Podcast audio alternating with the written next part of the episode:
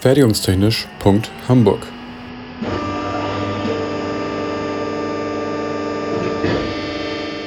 Ein Podcast rund um die Produktion.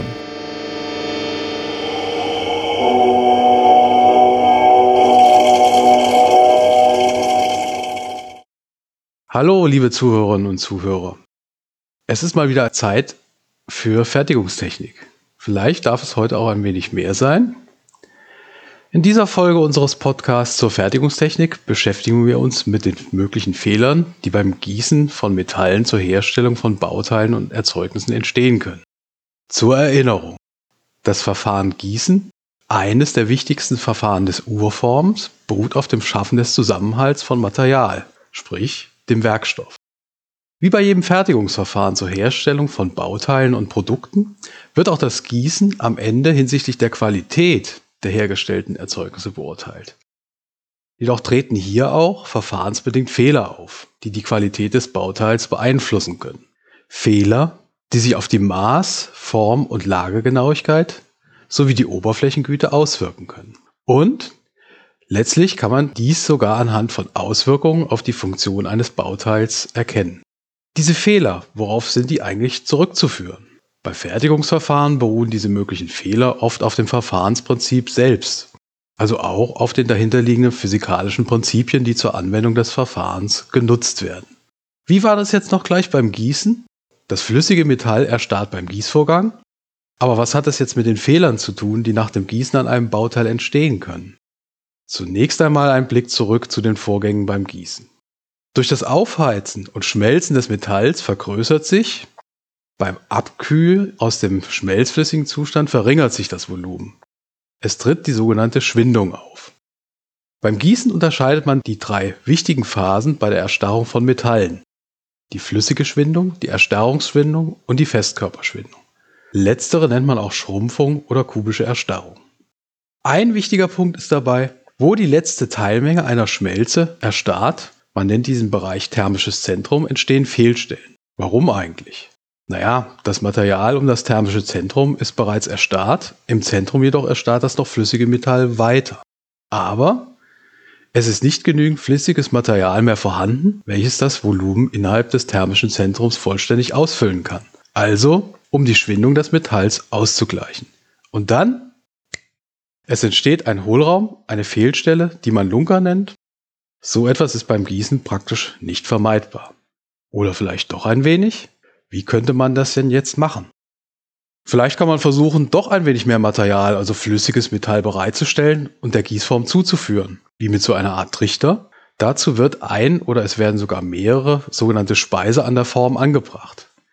Diese bilden so ein Reservevolumen, die das Gussteil bei der Erstarrung der Schmelze weiter mit nachfließendem Werkstoff versorgen. Der Trick dabei?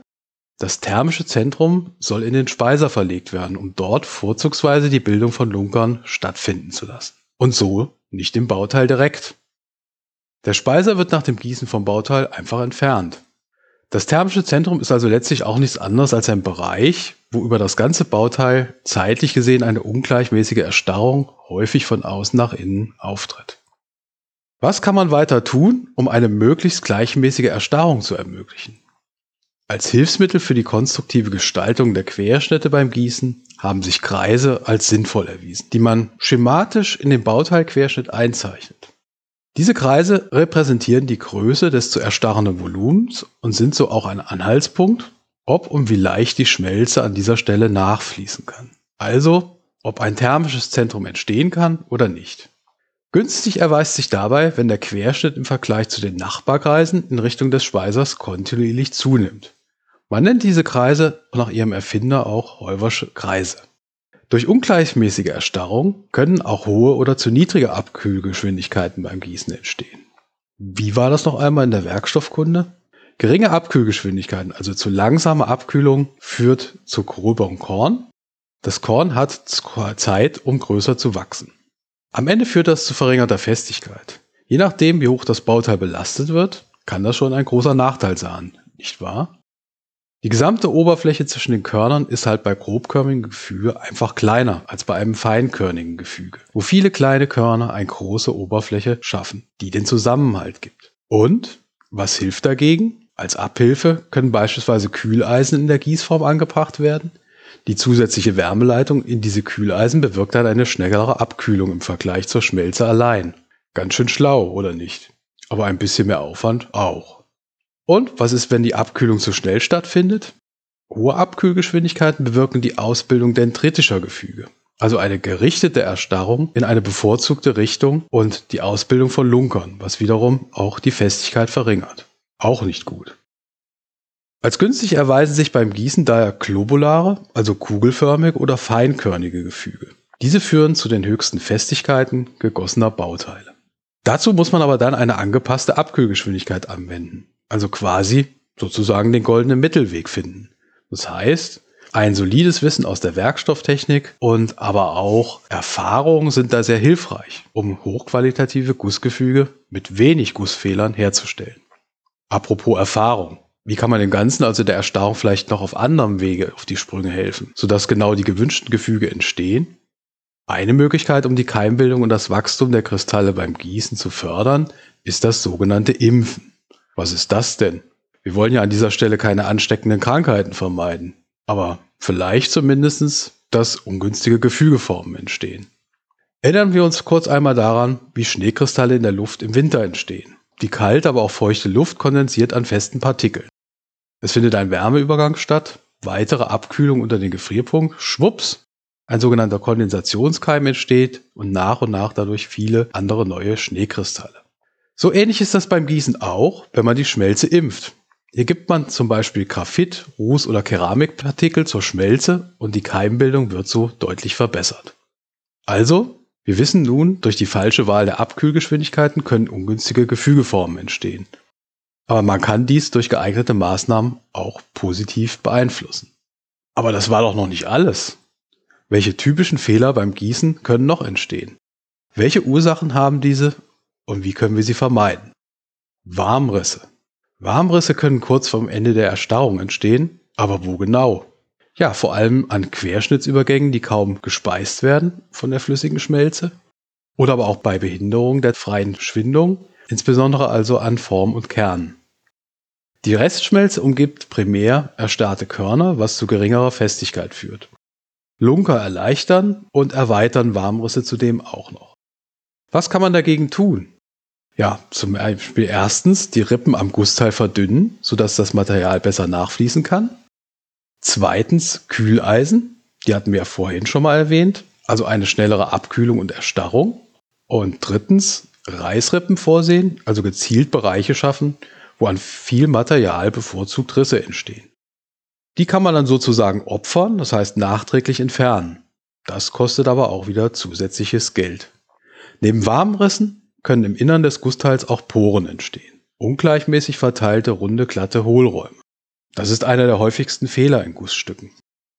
Die Ursache sind gelöste Gase, wie zum Beispiel Wasserstoff, Sauerstoff, Stickstoff und Kohlenstoffoxide während der Erstarrung und wenn diese nicht entweichen können. Vermeiden kann man dies durch zum Beispiel Entgasen der Schmelze unter Vakuum oder eine gute Abführung der Gießgase oder auch indem man einfach grobe Sande für die Form und den Kern verwendet. Klar, da können die Gasen natürlich dann durch die Zwischenräume besser entweichen. Aber Vorsicht, mit grobem Sand Penetrationsgefahr. Das heißt, die Schmelze kann an der Trennfläche zwischen Schmelze und Form in diese Lücken zwischen den Formsandkörnern eindringen, sodass sich dann schwammartige Aufwürfe bzw. Anbrennungen auf der Oberfläche des Gussteils bilden. Diese Penetrationen nennt man auch Treibstellen. Entstehen können diese auch bei ungleichmäßiger Verdichtung des Formsandes. Also dem Formsand immer sorgfältig und gleichmäßig verdichten. Mikrolunker entstehen bei dendritischer Erstarrung. Wir haben das zuvor schon angesprochen, also bei den hohen Abkühlgeschwindigkeiten. Dies kann man zum Beispiel auch durch ein Vorwärmen der Formen und Kerne vermeiden. Aber nicht zu langsam abkühlen, denn dann entstehen Seigerungen. Niedrig schmelzende Verunreinigungen reichern sich in der Restschmelze an. Dichteunterschiede führen zum Aufsteigen der Verunreinigung. Bei zu langsamer Abkühlung ist für solche Entmischungsvorgänge genügend Zeit. Also dann lieber doch wieder ein wenig schneller abkühlen. Die letztgenannten Fehler Lunker, Warmrisse und Poren wirken sich insbesondere auf die Festigkeit der Gussstücke aus. Aber neben diesen Fehlern gibt es natürlich auch Maß-, Form- und Oberflächenfehler beim Gießen. So zum Beispiel wenn Anhaftungen in Form sogenannter Schülpen entstehen. Dies sind über die Oberfläche ragende, zungenförmige Metallansätze. Die Wärmestrahlung beim Abgießen führt zu einer Wölbung von Formteilen, die sich beim Einfließen der Schmelze wieder anlegen und nach der weiteren Schwindung des Gussteils wieder ablösen können. Hm, was hilft dagegen? Schnelleres Abgießen oder auch nach dem Gießen folgendes Schlichten der Oberfläche mit sparenden Verfahren, was aber am Ende dann die Herstellung aufwendiger macht, da Zusatzarbeitsgänge natürlich Kosten verursachen. Also lieber von Grund auf versuchen, dies zu vermeiden, wenn es geht. Weiter kennen wir auch Auswüchse in Form von Treibstellen bzw. Penetration. Ja, die haben wir eben schon kennengelernt, als Folge der Verwendung zu grober Formkörner. Grate sind messerartige Vorsprünge, die meist senkrecht zu einer Fläche des Gussstücks an Formteilungen und Kernmarken entstehen können. Schmelze kann in diese Spalte zwischen Formkästen und Spalte zwischen Form- und Kernauflagezapfen eindringen eine Vermeidung ist kaum möglich, wenn man die erforderliche Genauigkeit und die entstehenden Kosten gegeneinander aufwiegt. Grate werden daher oft durch Nachbehandlung, das sogenannte Putzen der Gussstücke, entfernt. Formbeschädigungen bewirken die Entstehung von Auswüchsen an den fertigen Gussteilen, also auch überstehendes Material am Gussstück, an Stellen fehlender Form- und Kernbestandteile. Vermeiden kann man dies durch das Vorsehen von Ausformschrägen, was ein Abreißen der Kanten vermeiden kann. Seien Sie also auch sorgsam beim Einlegen der Kerne. Aber was kann sonst auch noch passieren? Was ist zum Beispiel, wenn Führungselemente der Formkästen schadhaft sind oder die Führung der Modellhälften gelockert ist? Wenn das Einformen des Modelloberteils ohne vorherige Kontrollmontage des Modells erfolgt, dann kann ein Versatz zwischen Unter- und Oberteil der Form entstehen. Vermeiden Sie dies, indem Sie Führungselemente überprüfen und die Modellanpassung erneuern bzw. ausbessern. Unvollständiger Guss führt zu Abrundung anstelle von gewollten Kanten am Bauteil. Also nichts anderes als unvollständig ausgebildete Konturen, die wir herstellen wollen. Das kann vor allem bei zu geringer Gießtemperatur und zu geringem Gießdruck auftreten. Neben dem Versatz der Form, also dem Formversatz, kann auch eine Kernverlagerung entstehen. Diese führt zu ungleichmäßigen Wanddicken. Während die Außengeometrie vollkommen in Ordnung zu sein scheint, beim Einguss kann dies durch die Auftriebskraft, besonders bei ungenügender Kernhaltung in der Form, auftreten. Vermeiden können Sie dies durch eine geeignete Konstruktion von Form und Kern, insbesondere durch geeignete Anordnung oder auch zusätzliches Anbringen von Kernlagern. Ja, da hatten wir jetzt die entsprechenden Fehler, die aufgrund von Formversatz auftreten, aber Maßabweichungen sind im Allgemeinen auch typische Fehler bei Fertigungsverfahren, natürlich aber auch beim Gießen. Die Abmessungen weichen vom Sollmaß der Zeichnung ab. Dies kann zunächst vielfältige Ursachen haben. Beim Gießen falsches Schwindmaß, Fehler am Modell oder aber auch Verschleiß des Modells, grundlegend aber auch falsche Kernmaße. Vor dem eigentlichen Gießen können Sie zur Bestimmung des Schwindmaßes Probegüsse erstellen. Aber auch die Unterstützung durch Simulationstechniken zur Berechnung der Abkühl- und Erstarrungsvorgänge ist denkbar. Nicht zuletzt als Gussfehler, der zur Abweichung von Form und Maß führen kann, ist der Verzug zu nennen. Eigenspannungen bei der Abkühlung sind die Entstehungsursache. Vermeiden können Sie dies, indem Sie erstens gleichmäßige Wanddicken vorsehen, zweitens auf schroffe Wanddickenübergänge verzichten, drittens indem sie Verrippungen anbringen. Die Rippendicke soll dabei ca. das 0,8-fache der Wanddicke betragen. Ähnlich wirkt auch das Anbringen von Randverdickungen an kritischen Stellen. Abschließend noch ein paar wichtige Regeln für eine form- und gießgerechte, beanspruchungsgerechte und fertigungsgerechte Gestaltung beim Gießen. Zur form- und gießgerechten Gestaltung vermeiden Sie Materialanhäufungen. Bringen Sie dabei, wenn nötig, Aussparungen besonders an Übergängen an. Verwenden Sie gleichmäßige Wandstärkung, Hilfestellung geben die Holverschen Kreise. Wir erinnern uns. Sehen Sie Ausformschrägen bei der Gestaltung der Modelle vor, um Beschädigung der Form beim Entnehmen des Modells zu vermeiden. Zur beanspruchungsgerechten Gestaltung vermeiden Sie Belastungen, die kritische Stellen am Bauteil mit Zugspannung beanspruchen. Achten Sie darauf, dass an Übergängen keine Kerbwirkung entsteht nicht zuletzt, was die fertigungsgerechte Gestaltung angeht, sehen Sie bei nachfolgender spannender Bearbeitung Anschläge vor, an dem Sie dieses Bauteil auch ausreichend genau spannen können. Vermeiden Sie schräge Anbohrflächen, denken Sie auch an den Auslaufweg Ihrer Werkzeuge beim Bearbeiten der entsprechenden Flächen. Und letztendlich berücksichtigen auch, dass Sie ausreichend Flächen für die Zugänglichkeit von Montagewerkzeugen vorsehen, wie zum Beispiel Schraubenschlüsseln.